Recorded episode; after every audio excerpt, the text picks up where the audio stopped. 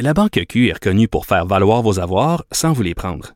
Mais quand vous pensez à votre premier compte bancaire, tu sais, dans le temps à l'école, vous faisiez vos dépôts avec vos scènes dans la petite enveloppe. Hmm, C'était bien beau. Mais avec le temps, à ce compte-là vous a coûté des milliers de dollars en frais, puis vous ne faites pas une scène d'intérêt. Avec la Banque Q, vous obtenez des intérêts élevés et aucun frais sur vos services bancaires courants. Autrement dit, ça fait pas mal plus de scènes dans votre enveloppe, ça. Banque Q. Faites valoir vos avoirs. Visitez banqueq.ca pour en savoir plus. Pendant que votre attention est centrée sur cette voix qui vous parle ici, ou encore là, tout près ici, très loin là-bas, ou même très, très loin. Celle de Desjardins Entreprises est centrée sur plus de 400 000 entreprises partout autour de vous. Depuis plus de 120 ans, nos équipes dédiées accompagnent les entrepreneurs d'ici à chaque étape pour qu'ils puissent rester centrés sur ce qui compte, la croissance de leur entreprise.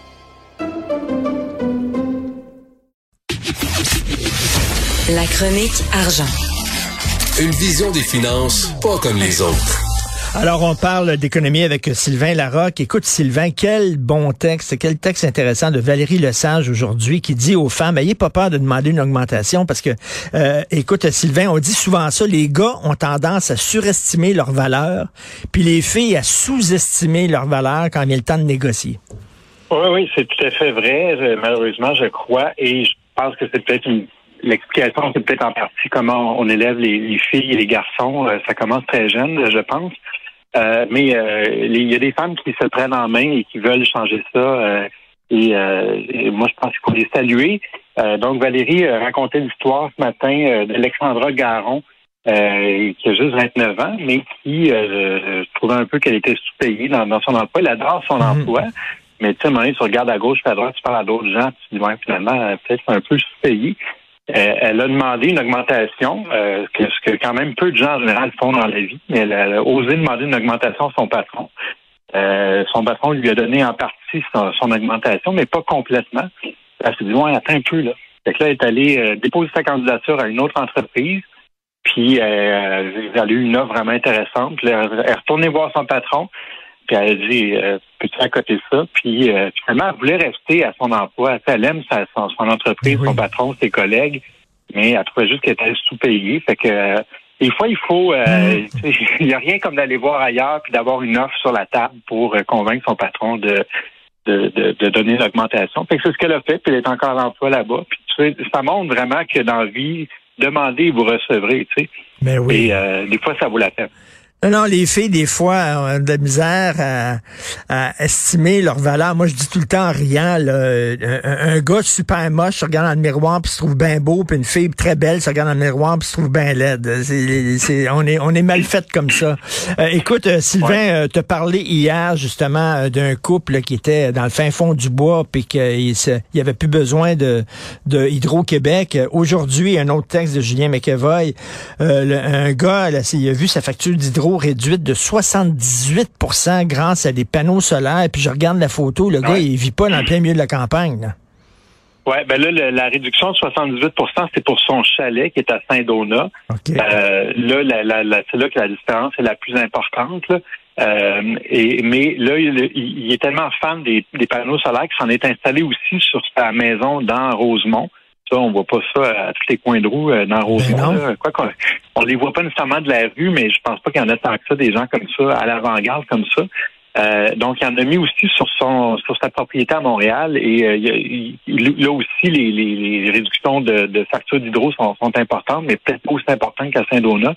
Mais à Saint-Donat, c'est passé de 5500 à 1200 dollars par année c'est quand même intéressant. Euh, et on sait que les tarifs d'eau augmentent à chaque année aussi. Fait que là, euh, lui, c'est sûr que ça lui a coûté 30 000 pour installer ses panneaux et tout ça. Il faut qu'il amortisse ça sur plusieurs années.